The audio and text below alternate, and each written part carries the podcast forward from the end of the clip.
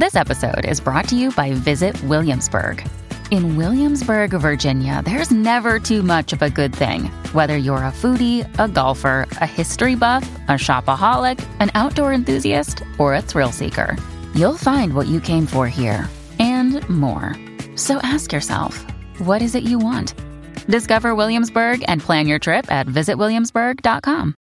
¿Qué tal amigos? Reciban todos un caluroso y fuerte abrazo. Soy Freddy Silva, contento de acompañarlos en este nuevo capítulo de Entre líneas a través de Radio Libre 790 AM. Les recordamos que además de esta opción en radio abierta, usted también nos puede escuchar por www.americanomedia.com www.americanomedia.com y también descargando nuestra aplicación americano que está disponible para los dispositivos de Apple y también de Android. El día de hoy estaremos hablando sobre lo que podríamos denominar la saga de los documentos de Twitter o los Twitter Files, como ya se los conoce, donde el nuevo dueño de la red social Twitter está revelando el accionar de empleados, ahora ex empleados de la compañía, y cómo decidieron censurar abierta y descaradamente a todo pensamiento o publicación conservadora o de derecha. Hoy tenemos como invitado a Eric Fajardo Pozo, profesional con maestría en comunicación política, está enfocado en políticas públicas, cursa un doctorado en antropología, él forma parte de la consultora Quirón, también es escritor, columnista en el diario lasaméricas.com. Es un gusto tenerte nuevamente aquí en Entre Líneas, Eric, bienvenido. Hola Freddy, ¿qué tal? Y gracias por darle continuidad a este esfuerzo para tratar de dilucidar lo que está sucediendo con Twitter, ¿no? Bueno, hablamos de esto en una saga y lo denominamos también de esa forma porque se está dando a conocer por partes y creo que esto también podríamos nosotros recibirlo, Eric, no sé si coincides conmigo, como una especie de regalo adelantado navideño. Y digo regalo navideño solo por ponerle algo positivo al hecho mismo de que esto lo veníamos denunciando, lo veníamos venir y como lo hemos comentado extra micrófono y al aire también, pues esta es una forma de reivindicación o es una forma de confirmación también a el trabajo de investigación y denuncia pública que se hace con relación a las redes sociales que están coludidas para censurar el pensamiento y las publicaciones o las expresiones conservadoras o de derecha. Darle un poco de orden al esfuerzo, ¿no? Sí, es ciertamente como tú lo planteas, pero creo que, y para mí, y lo he dicho el otro día en otro programa de Americano Media, para mí eh, lo, resaltante acá es la acción, pero sobre todo la decisión valiente de Elon Musk, no solamente de abrir la puerta, de destapar el, caño y, y, dejar que fluya todo esto, que para mí es una interminable tormenta de, de estiércol que tenía tapada ahí en Washington la administración Biden, sino y sobre todo darle una seriedad y una organización al esfuerzo que te ha permitido dividir hasta ahora en cuatro entregas, en cuatro partes, lo que es seguramente una novela de jamás acabar, algo más largo que Culebrón Mexicano, diría mi, madre, en la que te vas a ir enterando de todos los pormenores de esta colusión horrible, horrorosa, horrenda que hubo durante dos años para no solamente censurar a un presidente, para no solamente reencuadrar un evento social en enero de 2021 y criminalizar y perseguir a cientos de miles, no solamente para finalmente tapar durante la pandemia todo aquello que científicamente resulta hoy hasta aberrante pensar, pero que en aquel entonces fue política pública, sino, y como lo habíamos dicho ya en una anterior ocasión, lo más importante para declarar Twitter, para declarar la red de microblogging más importante del planeta como un territorio forajido, un territorio donde la vigencia de la Constitución fue eh, prácticamente erradicada, donde se existía al margen de la Constitución americana. Así, hemos visto una parte uno que de una manera muy inteligente Elon Musk no la ha revelado él per se ni se la ha dado a sus técnicos, sino que ha hecho una especie de, eh, llamaremos de acuerdo con el famosísimo periodista Matt Cady, el de TK News, para que sea Matt Cady quien haga una primera entrega en la que hemos visto todo lo que aquello, eh, todo aquello que Twitter ha hecho en función de cubrir el incidente del hijo del presidente Joe Biden, Hunter Biden, y, el escándalo de su laptop. En una parte 2, un par de días después, ya también contando con la periodista Barry Weiss de, eh, de Free Press, del, portal de Free Press,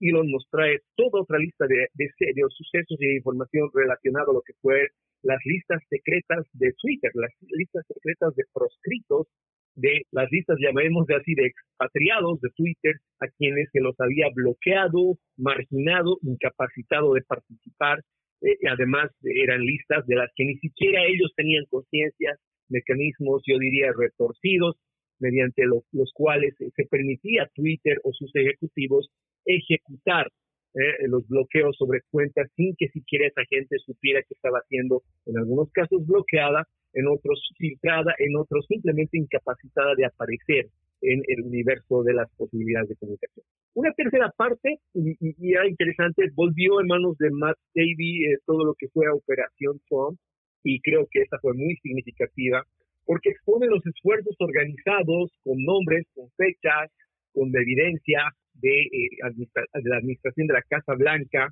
en colusión con un grupo especial eh, y particular de gente que hay que nombrarla porque creo que debe ser citada a declarar en el juicio que se le sigue a la administración Biden y bueno, también a Paraga Gradual por haberse coludido para violar la primera enmienda durante las elecciones de 2020 y la pandemia. Esta gente fueron los operadores, los arquitectos, quienes ejecutaron estas medidas Vamos a saber más adelante si con o sin anuencia de este, Jack Dorsey, al menos sabemos que por lo menos Elon Musk está defendiendo la inocencia de su amigo Jack Dorsey. Para mí es simple y sencillamente eh, un hecho circunstancial que él no haya estado presente o no haya estado a cargo específicamente del directorio de Twitter en las fechas que se perpetraron estos atentados contra la libertad de expresión y la constitución de los Estados Unidos pero simple y sencillamente para mí esto es plausible deniability. Él seguía siendo el CEO y me cuesta pensar que Jack Dorsey no haya sido corresponsable. Yo creo que lo que tú mencionas eh, es importante decirlo, ¿no? Más allá de que pueda ser o estar eh, ante la imagen pública, parecer que lo que está haciendo es defender a Jack Dorsey, bueno, eso también eh, parte de lo que nosotros podríamos mencionar algo natural, porque si existiera o no una amistad de por medio, seguramente él como dueño tendrá cierta preferencia por quererlo respaldar o tal vez tratar de sacar de este meollo, que creo que va a ser muy difícil de hacerlo, pero de todos modos, eso es la misma libertad que cualquier otra persona podría tener para defender a alguien que considera podría no estar sujeto a algún tipo de señalamiento. Y otra vez lo voy a reiterar, aunque me parece que eso es demasiado eh, obvio en cuanto a lo que hemos ido viendo y en la parcialización desde el momento que Jack Dorsey y no durante el tema de la computadora portátil de Hunter Biden, sino desde mucho antes. Pero lo que tú mencionas, ¿no? Esta forma de, irlo presentando de esta forma ordenada. Me parece que es importante la forma en cómo se ha ido haciendo, cómo se lo ha ido exponiendo y cómo también Elon Musk, además de presentarse como la persona que es capaz de sacar de este fango eh, toda esa información sucia, podrida, pues eh, también es capaz de poder tener a periodistas que pueden tener la misma integridad a la cual han sido señalados durante mucho tiempo, pero con esa misma integridad para poderlo exponer ante, me imagino, la consulta de quienes estamos inmersos en la noticia, que somos los periodistas al final del día. Así mismo, y es relevante lo que dices, ¿no? Porque han acudido periodistas que como tú los ves y, y chequeas sus nombres y sus currículums, no están de ninguna manera condicionados por esta industria cultural por esta maquinaria, por esta máquina antipolítica que componen las eh, grandes cadenas y corporaciones de la media tradicional, ¿no? Tanto eh, como Wise son periodistas, llamémosles, con eh, iniciativas y emprendimientos independientes que generan de por sí un gran atractivo por la calidad de la información y la rigurosidad de la, del método de hacer periodismo y por eso mismo son los llamados, creo yo, a llevar adelante esto, ¿no? Pero para no perdernos, diría yo que hay que nombrar a los demonios para que sepamos con quién estamos lidiando, ¿no? Porque ellos van a querer que la cabeza de Agragual o de Dorsey cuelgue de algún pórtico y que con eso la sangre no llegue al río. No, hay responsabilidades específicas, de así como tenemos en una lista corta al doctor Fauci en la Casa Blanca, a la ex vocera John Saki, así como tenemos, y yo principalmente apunto los cañones, no debe escaparse de ninguna manera la ex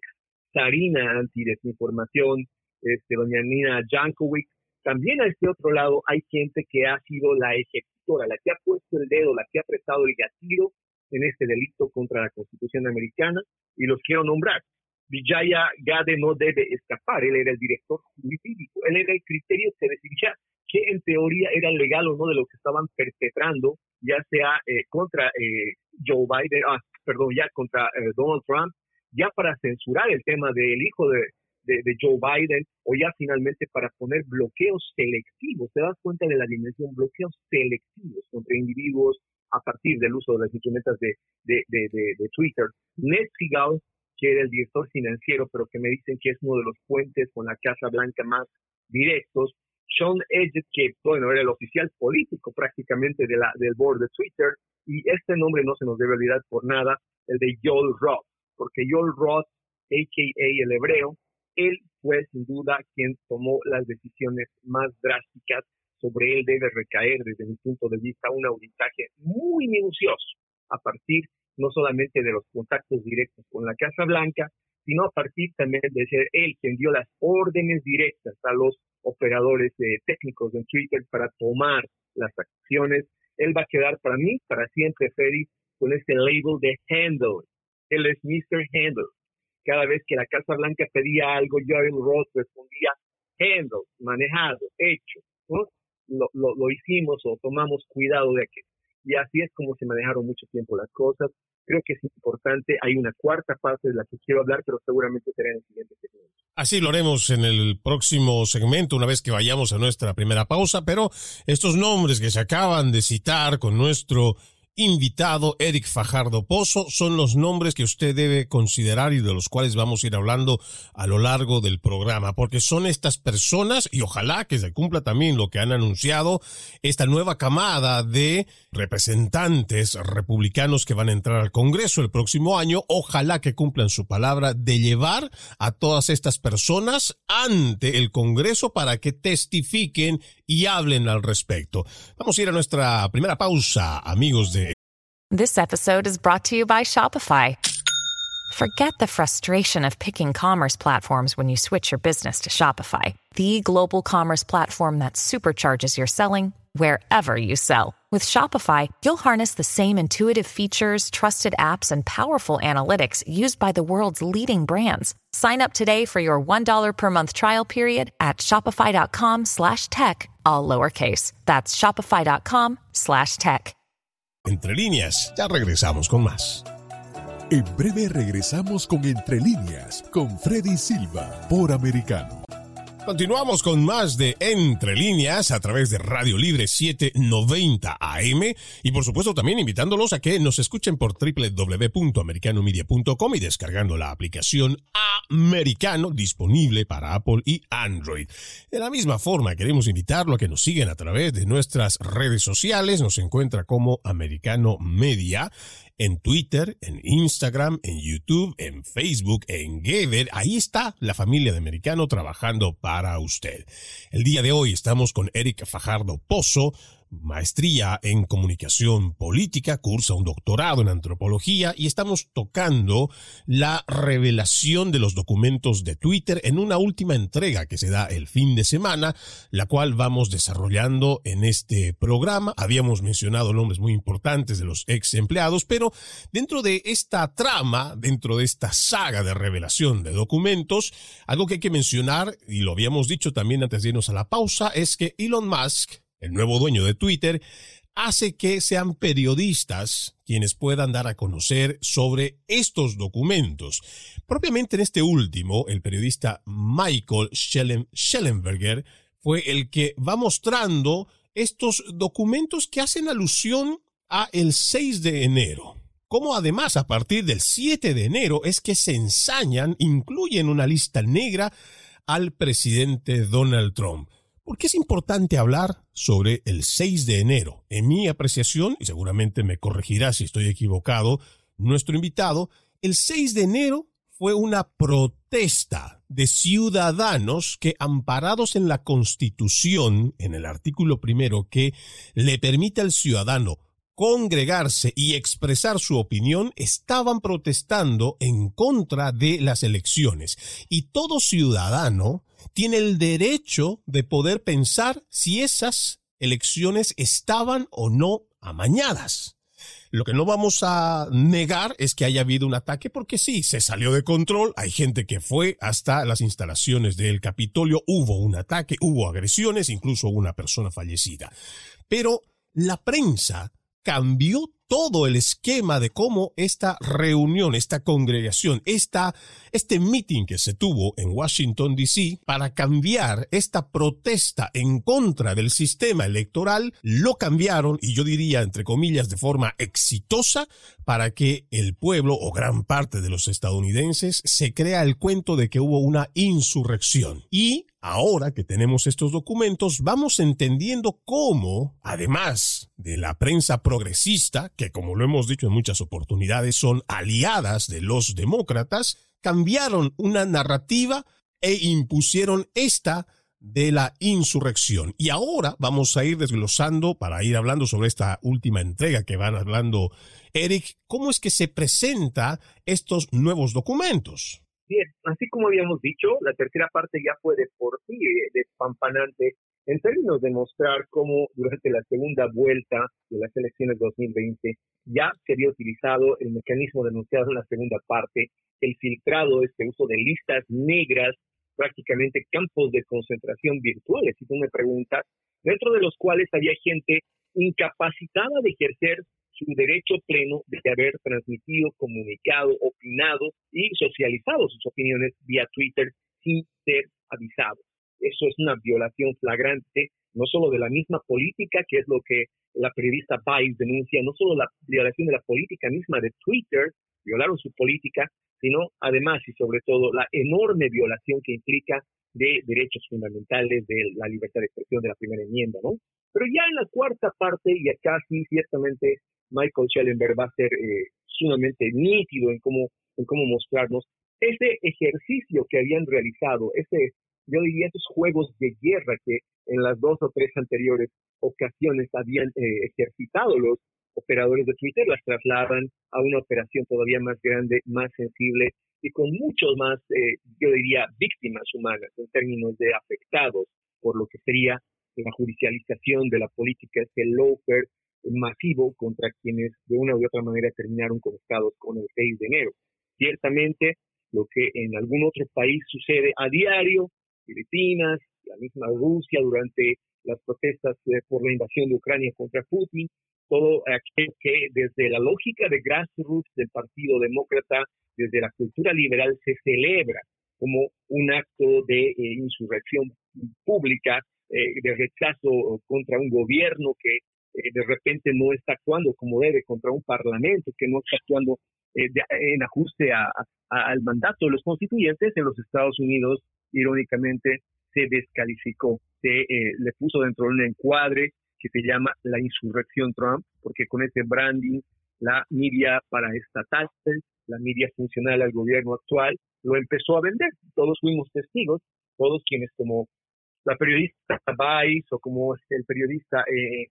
en, principio Sadie o finalmente como Schellenberg son testigos, todos aquellos operadores, ya no son periodistas, estos son técnicos de eh, eh, la construcción de verdades alternativas de la media liberal, empezaron a hacer un framing perverso sobre enero 6 y a declarar que eso había sido un intento de insurrección. No se limitaron a la búsqueda de responsables individuales, no generaron toda una enorme cortina de humo sobre lo que había pasado y le denominaron a eso como un acto de insurrección. Fabricaron, produjeron retóricamente las evidencias que no tenían fácticamente para mostrar que hubo una colusión, para mostrar que hubo una conspiración masiva, para mostrar que lo que sucedió de una manera espontánea, como tantas otras movilizaciones sociales, tenía un nexo que no pudieron probar con la Casa Blanca, pero que retóricamente produjeron. ¿Quiénes? NBC, el Washington Post, el New York Times, todos aquellos que están hoy día pues expuestos como parte de esta colusión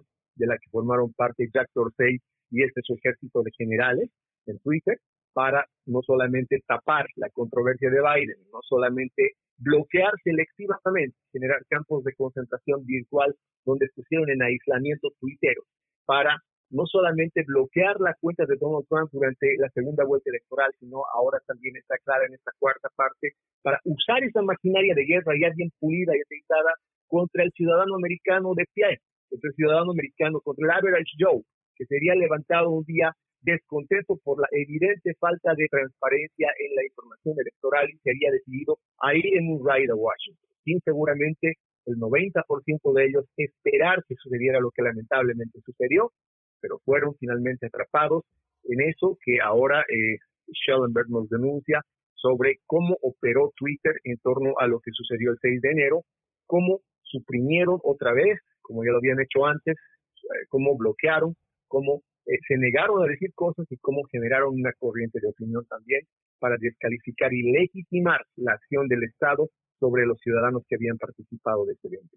Y claro, nosotros lo que podríamos añadir es que todo esto tenía un objetivo muy claro. Es el de inhabilitar y buscar la forma de no tener más un Donald Trump dentro de las elecciones, porque además es uno de los referentes más fuertes que tiene el Partido Republicano, pero también exponiendo la carencia de liderazgo que tiene el Partido Demócrata, que si me preguntas hoy, Eric, yo podría decirte creo que con seguridad el único que podría tener algún tipo de respaldo sería el mismo Joe Biden, sabiendo que Joe Biden ni siquiera llega al 30% de popularidad. Pero si me hablas de otra persona, de un actor político actual, pues yo creo que tienen muy pocos para poder elegir. Incluso se está hablando de que la esposa de Barack Obama, Michelle Obama, podría estar dentro de esta lista y esto mostraría otra vez esas carencias que tiene el Partido Demócrata. Y qué curioso que lo menciones, Freddy, porque mira, hay dos cosas que observo ya como patrones, analizando el reporte de Sadie en principio, de Barry Weiss después, otra vez Matt Sadie y ahora viendo todo aquello con lo que ha contribuido Michael Schellenberg, ¿no? Hay una constante, un patrón, ¿sabes cómo se llama? Reuniones con la Casa Blanca. Cada una de estas decisiones, cada una de estas acciones específicas, no solo la, las políticas globales, es decir, no solo la decisión de vamos a meterle a Trump, vamos a meterle a bloquear a gente, vamos a meter a encubrirlo de enero 6, no, todas y cada una de las decisiones grandes y las objetivas, las pequeñas, fueron hechas en consulta con la Casa Blanca, primer elemento. Segundo, y esto lo marca muy bien eh, Michael Schellenberg, aquí hubo un proceso de cuatro años de asedio, de desgaste, Aquí hubo cuatro años de, entre palo y zanahoria, entre grooming y amenazas, de posiciones, comparecencias ante los legislativos y las cámaras y los comités bajo control demócrata, hasta que finalmente se fue el cántaro al río y se rompió de tanto ir. Es decir, finalmente se dio después de cuatro años a la presión eh, que le hacía a la Casa Blanca y entre esta presión quiero destacar algo que también él nos va a señalar muy, eh, además, claramente, hubieron nombres de gente ligada al Partido Demócrata, que fue la que le dio, yo le llamaría el contexto, la que le dio el, el, medio ambiente social al bloqueo de la cuenta de Donald Trump. Entre ellas estaba Michelle Obama. Fue de quienes mejor generó esa campaña para lograr el bloquear de, el de la cuenta de Twitter de Donald Trump. Y junto con ella, por ejemplo, Kara, eh, Wisher, estuvo eh, Chris Taka, y un montón de gente ligada a la de la Casa Blanca, ¿no? Yo te voy a pedir que esos nombres los volvamos a repetir porque vamos a irnos a una breve pausa mientras le pido a usted, amigo oyente, no se mueva porque lo que viene todavía es bastante interesante. Ya regresamos. En breve regresamos con Entre líneas con Freddy Silva por Americano. Estamos de vuelta con Entre líneas junto a Freddy Silva por Americano. Gracias por continuar con Entre líneas a través de Radio Libre 790 AM y por supuesto también a la gente que nos escucha por www.americanomedia.com o aquellos que ya han descargado la aplicación americano disponible para Apple y también Android. El día de hoy estamos revisando esto de la saga de los documentos de Twitter con nuestro invitado Eric Fajardo Pozo. Él tiene una maestría en comunicación política y antes de la pausa hablábamos de este personaje Michelle Obama, pero sobre todo lo que aquí nos tiene que importar, Eric, es el hecho de que están establecidas otra vez, o sea, hay nueva evidencia de que hay reuniones entre personas que trabajan en la Casa Blanca, lo que podríamos decir empleados públicos, que se reúnen con empleados de las redes sociales, lo mismo que hemos hablado en algún momento con la gente de Facebook, lo mismo ha pasado con la gente de Twitter, pero Twitter, no nos olvidemos que a nivel público, a diferencia de Instagram, a diferencia de Facebook, es la plataforma favorita de política. Entonces, aquí se ve claramente la colusión y lo que en su momento también denuncia Elon Musk. Claro, Elon Musk tratando de sacar afuera a su compañía de lo que significa la censura a la libertad de expresión, pero él lo dice. La censura viene cuando existe agentes o estoy parafraseando, la censura viene cuando existe el gobierno que es capaz de censurar con ese poder que tiene el gobierno a través de las redes sociales y este es el objetivo que no podemos perder de vista, Eric. Cierto, y allá lo decía Barry White cuando hablaba de las listas negras, ¿no? La, la corrupción necesita ineludiblemente de dos factores. Necesita un gobierno que ejerza presión, poder, influencia y necesita operadores y esa fue precisamente la asociación, ¿no? Ahora, ciertamente, eh, los, los tweets, sobre todo de Chris Saka, y los estoy leyendo, fueron un mecanismo de chantaje sobre Twitter, pero a ese punto ya había un acuerdo, ¿no? Seguramente con Jack Dorsey, coincido en eso, pero, y, lo dice muy claramente, ¿no? El Michael Schellenberg, el 98% de ese, de, de ese board, de esa mesa de directores, habían sido son y van a ser consumados agentes de una lógica ultraliberal de izquierda que ya desde 2017 había calificado también desde Twitter como un eh, fascismo, como un nazismo la llegada de Donald Trump al poder. Joel Roth está pintado, está tenido desde 2017 en cada una de sus acciones de color azul. Eh, viene con el logo del elefante cada una de sus acciones y si al final esto se quiebra después de cuatro años de asedio, yo puedo entender, de deposiciones, no hay un rey que no se equivoque cuando su cohorte de consejeros le dice que lo haga. En esto, ese círculo perverso, yo diría, esa especie de entorno diabólico en torno a,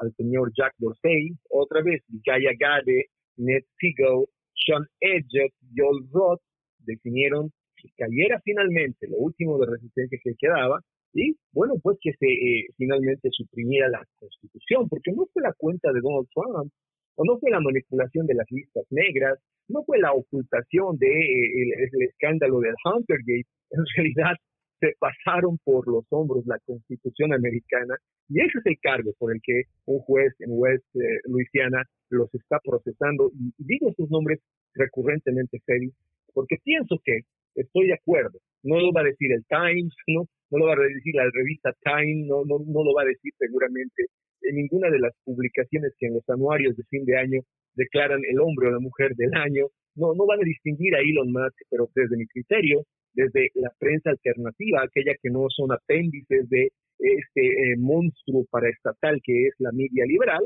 desde aquí sabemos muy bien que ha habido un hecho del año, incontestablemente, y ha sido la recuperación de Twitter que ha implicado, primero, la reposición de la Constitución americana, segundo, que no controle el gobierno de Joe Biden la conversación durante las elecciones de medio término, y tercero, el efecto de aquello que el pueblo de los Estados Unidos recupere el control de la Cámara de Representantes y que deje de tener ese monopolio grosero del legislativo del Partido Demócrata, con el cual logró presionar, quebrar al directorio de Twitter y hacer que Twitter se convirtiera en el instrumento de todo esto que estamos citando, una masiva violación a la Constitución de los Estados Unidos. Y claro, antes de irnos a la pausa, tú empezabas a dar estos nombres, pero además hacíamos esta conexión con este personaje, Michelle Obama, a quien consideramos podría ser esta carta, la cual estaríamos tal vez viendo como una alternativa demócrata ante esa escasez de liderazgo, más allá de las equivocaciones que seguimos sosteniendo, están llevando adelante con sus políticas de extrema izquierda. Pero esto que mencionábamos, y te decía antes de irnos a la pausa, también dentro de estos documentos que se muestran, se ve cómo Michelle Obama también en una publicación pide que se censure a el presidente Donald Trump. O sea, esto no viene de ahora, sino que esto se viene trabajando desde mucho antes, Eric. sí, y yo no sé si va a ser la, no sé si llegue Michelle Obama a ser la candidata de los demócratas. Sé que la Casa Real de los Obama sí lo quiere, ¿no? Y es una de las dinastías demócratas más fuertes a partir de los dos cuartenios que estuvo en la Casa Blanca su, esposo. Pero lo cierto es que Michelle Obama es una suerte de general del Partido Demócrata y sus, apariciones no pueden dejar de ser percibidas. Al margen de esta, que fue comandada por Michelle Obama, esta ofensiva pidiendo la censura o la cancelación de la cuenta de Donald Trump, que tú tienes mucha razón, ella fue quien hizo un comunicado público llamando a la suspensión de la cuenta y sus adláteres, porque tiene un equipo, ¿no? Más o menos como los Unsoliers de la, de la reina de Juego de Tronos, que fueron Chris Taka, que inmediatamente agarró la línea, y luego de, de, de Chris Taka, que era Wisher, lo mismo, se sumó a, a los pedidos por Twitter y finalmente la compañía ABL también salió y hizo eco de lo que Michelle Obama decía para crear este clima de justificación aparente del cierre de la cuenta de eh, el entonces presidente Donald Trump, que era el presidente de los Estados Unidos cuando se perpetró esta acción ilegal e inconstitucional contra suya y más tarde contra miles de americanos. Pero además está, y tú te acordarás también, como eh, en el momento que se declara la cacería de los eh, magistrados de la Suprema Corte durante la aprobación de Roy versus Wade, de la decisión que revisaba eh, el declarar como constitucional o no la, la, constitucionalización como un derecho de los Estados Unidos del aborto, también Michelle Obama fue quien inició las acciones, quien en realidad, desde mi punto de vista muy particular, asusó a los extremistas proabortistas a eh, atacar, cercar, manifestarse en frente de las casas de los magistrados de la Suprema Corte y desde mi punto de vista también muy modesto, eh, quien indirectamente puede ser hallada responsable de ese atentado contra eh, el juez Cábano, contra el, magistrado Cábano, de quien obviamente la prensa no quiso hacer tema, más allá de que en otras situaciones, cuando hace a la inversa durante la campaña de medio término, por ejemplo, llaman a la no violencia, denuncian casos específicos de acoso, hacen noticia nacional de lo de el esposo de Nancy Pelosi, convocan a que el lenguaje de violencia se extinga, más allá de eso, después de haber asustado Michelle Obama desde mi punto de vista a acciones que terminaron con que algún loco proabortista intentara dar cuenta de la vida del de, magistrado Cábano. La prensa liberal no dijo nada, cayó, silenció todo así de la desvergonzada y vergonzosa manera como lo están haciendo hoy día también, con todo lo que está revelando de manos de periodistas profesionales la nueva Twitter bajo Elon Musk. Es, una sumatoria de corrupción tal que bajo otras circunstancias, si se hubiera tratado de un presidente republicano, uh, lo estarían pues masificando de manera global. Serían interminables las columnas y las caravanas de esos intelectuales de alquiler, de esos intelectuales que viven de aparecer en sus noticieros de la mañana, de esos intelectuales a los que los ponen últimamente en portada. Eh,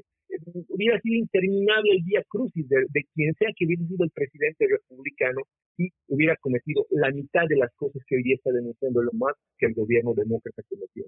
Y ahí, por ejemplo, no hay nada que objetar, lo venimos diciendo igual hace mucho tiempo, no solo hablamos de esta colusión, esta complicidad de parte de los medios de comunicación, igual que de las redes sociales, sino que ahora tenemos algo mucho peor, que se trata de la politización, la instrumentalización de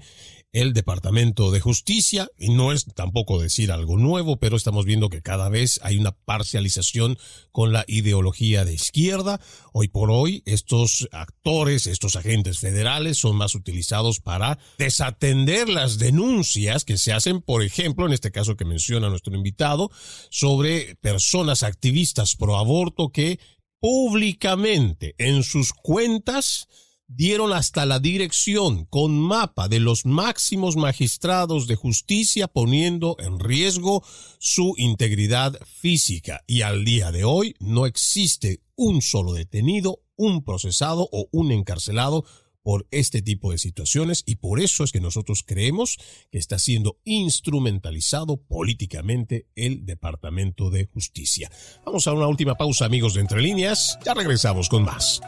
En breve regresamos con Entre líneas, con Freddy Silva, por Americano.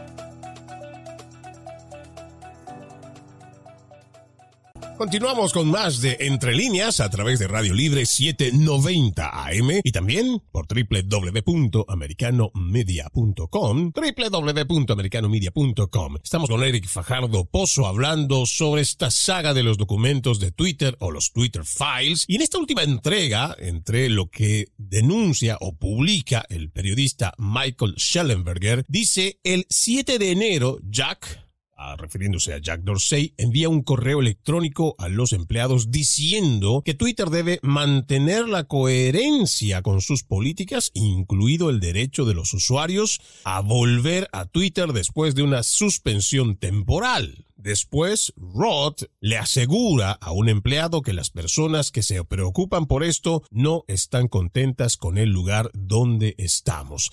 Esta es solamente una muestra, Eric, de las tantas que se han ido revelando, de esta afirmación que damos, de esta colusión y la forma en como tú lo has planteado de una forma realmente muy precisa, donde los empleados de Twitter fueron los ejecutores de la censura y también no dejando, por supuesto, de lado la intervención, la presión, la coerción por parte del gobierno o sus empleados federales que llevaron adelante precisamente estas comunicaciones que hoy están saliendo a la luz. Haciendo todo este análisis, también haciendo lo que diríamos, eh, Eric, el recuento de los daños, con toda esta información, ¿qué podemos esperar? Pero además, como ciudadanos de los Estados Unidos, ¿cuál es el accionar, si es que tenemos alguno, para poder presionar primero para que se lleve ante la justicia a esta gente que ha cometido este delito de censura contra la libertad de expresión.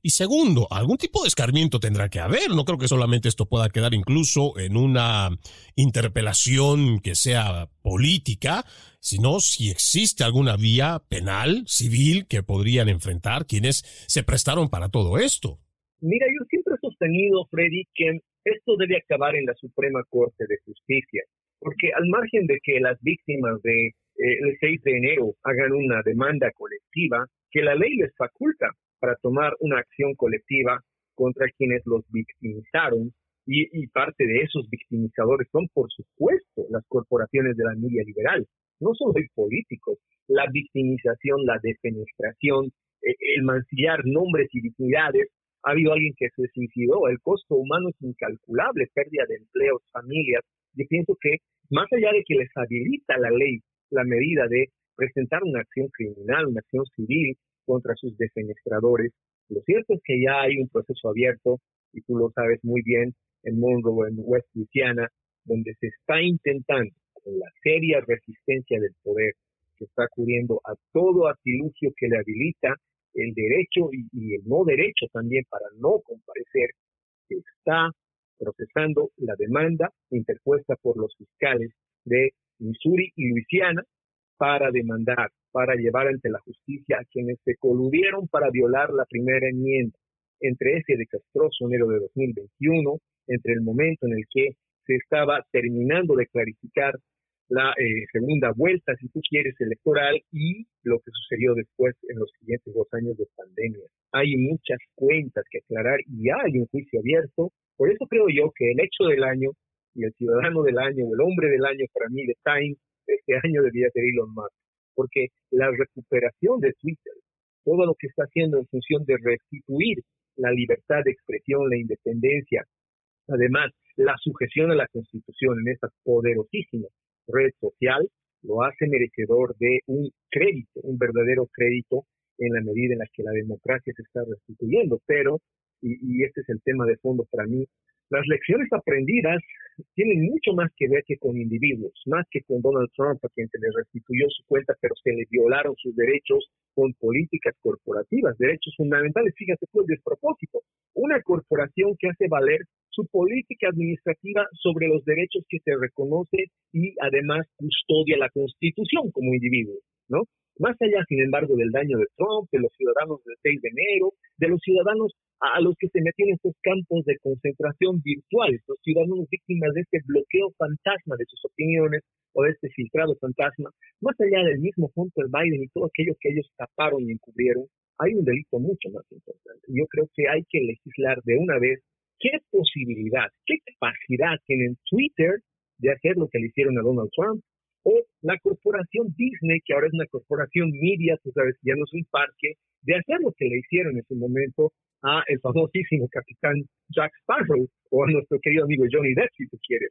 ¿Qué posibilidad tienen ellos de juzgar, de arrogarse las competencias del Poder Judicial, de la Corte Suprema de los Estados Unidos y fallar en sus boards sobre los derechos civiles, sobre los derechos fundamentales tuyos, míos, del capitán Sparrow o finalmente de Donald Trump? Yo creo que está en discusión eso que es más importante y quiero a manera de conclusión decirte que he llegado en la observación de estos cuatro episodios de lo que ha hecho hasta ahora Don Elon Musk en la revelación de los Twitter Gate a la convicción de que libertad de expresión, Freddy, implica una economía de oportunidades basada en el principio de equidad. Todos deberíamos tener el mismo derecho, igual posibilidad de expresarnos si utilizamos un medio como Twitter. Más allá de la flagrancia de las violaciones fácticas a la libertad de expresión bajo Dosei o Agrawalia, no sé quién, ya hace toda una estructura filosófica de pensamiento contra hechos corrompidas ¿eh? que ha producido una semántica bastarda propia. Lo gravísimo de todo esto, Freddy, es que hay una arquitectura bizarra y surrealista ¿eh?